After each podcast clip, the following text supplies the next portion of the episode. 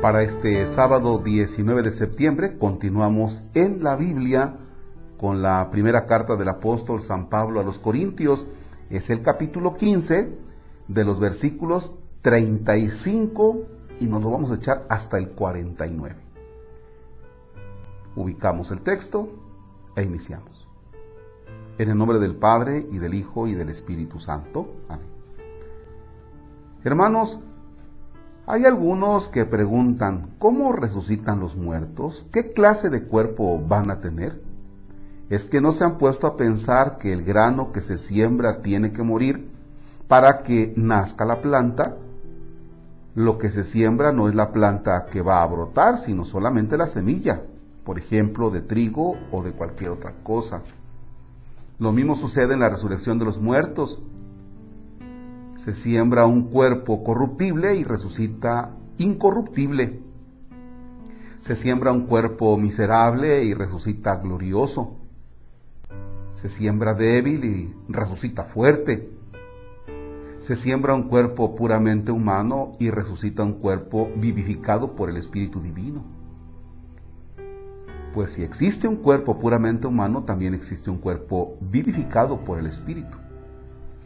En efecto, la escritura dice que el primer hombre, Adán, fue un ser que tuvo vida.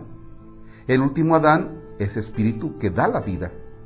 Sin embargo, no existe primero lo vivificado por el espíritu, sino lo puramente humano. Lo vivificado por el espíritu viene después.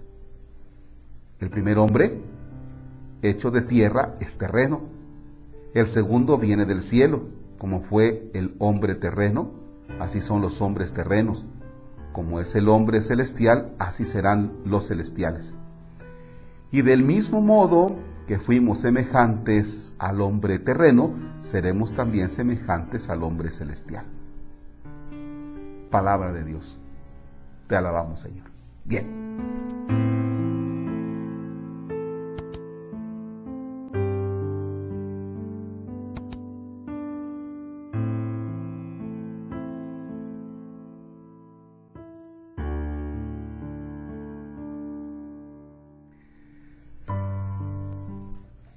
Fíjense bien, recordemos el tema de ayer, que nuestra vida tiene sentido en cuanto que miramos hacia la eternidad.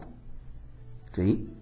Y que si nosotros nos quedamos en el plano de esta vida, dice, pues entonces somos unos hombres totalmente infelices, si nada más nos quedamos con este, con este plano, el plano de lo terreno. Ahora está parte del texto nos va a ayudar muchísimo. Piensa en un familiar que tú hayas perdido, que ya no viva. Y me voy a atrever a mencionar personas incluso que estén desaparecidos, pero tú dices, para mí para mí que él o ella ya murieron. Me atrevo.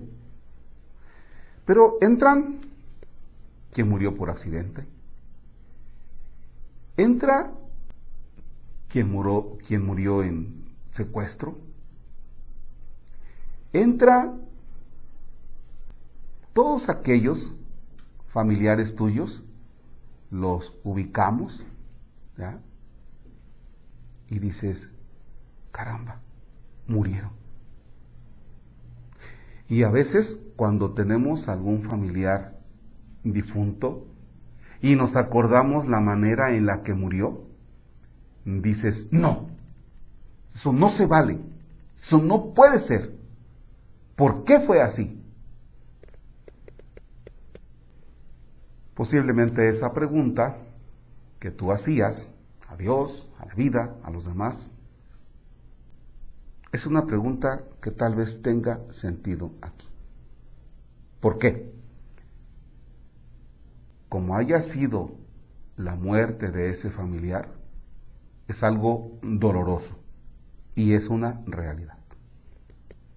Ahora vamos a lo siguiente. Ese cuerpo lastimado, humillado, ese cuerpo herido por el pecado, ese cuerpo perseguido por el pecado, fíjate bien, ese cuerpo lastimado, herido por el, por el pecado, ese cuerpo derrumbado por el acontecimiento de la muerte, fíjate bien, dice, resucita glorificado. Resucita glorificado. Es más, ese cuerpo participa de la divinidad de Cristo, de la divinidad. En ese sentido, nosotros somos hechos a imagen de Cristo, a imagen de Dios.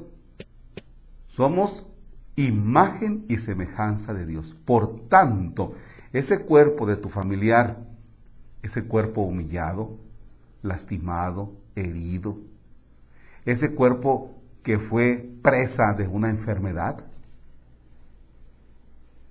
la resurrección de Cristo lo dignifica, lo glorifica y lo hace pasar al terreno de lo divino, de lo eterno. Y entonces ya no está en la dimensión de la humillación de la muerte. Repito, herido, lastimado, humillado, derrumbado. Ahora entra al plano de lo divino, a participar de la divinidad del Señor, de su eternidad. Es ahí donde yo me he quedado en momentos masticando, masticando, caramba. ¿Sí? Este cuerpo, incluso descuidado, este cuerpo que puede ser enfermo por diabético o no sé, o cáncer o no sé, o que, vaya, como están nuestros cuerpos. Es parte de nuestra condición humana. ¿Sí? Es parte de la condición humana. Porque este cuerpo no es para siempre, aquí, en, esta, en este primer plano. Pero si vamos al plano ya de lo eterno, de lo divino, entonces este cuerpo resucitará glorificado, a imagen y semejanza de Dios que nos hace participar de su eternidad en su gran misericordia. Piensa en tus familiares difuntos. Piensa en aquel momento en que dijiste, esto no puede ser. Pues ni modo, fue. Pero piensa también en lo eterno, piensa en lo divino. Y finalmente, si puedes, ve a un espejo, vete a un espejo y ahí medita también la palabra. Mírate, contémplate. Tu cuerpo tu cuerpo está hecho para la eternidad y la divinidad y está hecho para ser glorificado. Porque cuando veamos a Dios, seremos para siempre semejantes a Él. Ese es el sentido de tu vida. Meditamos un momento, pensamos en nuestros seres difuntos. Ese momento que tanto dolió, quedará atrás en la resurrección, ese cuerpo glorificado y glorioso.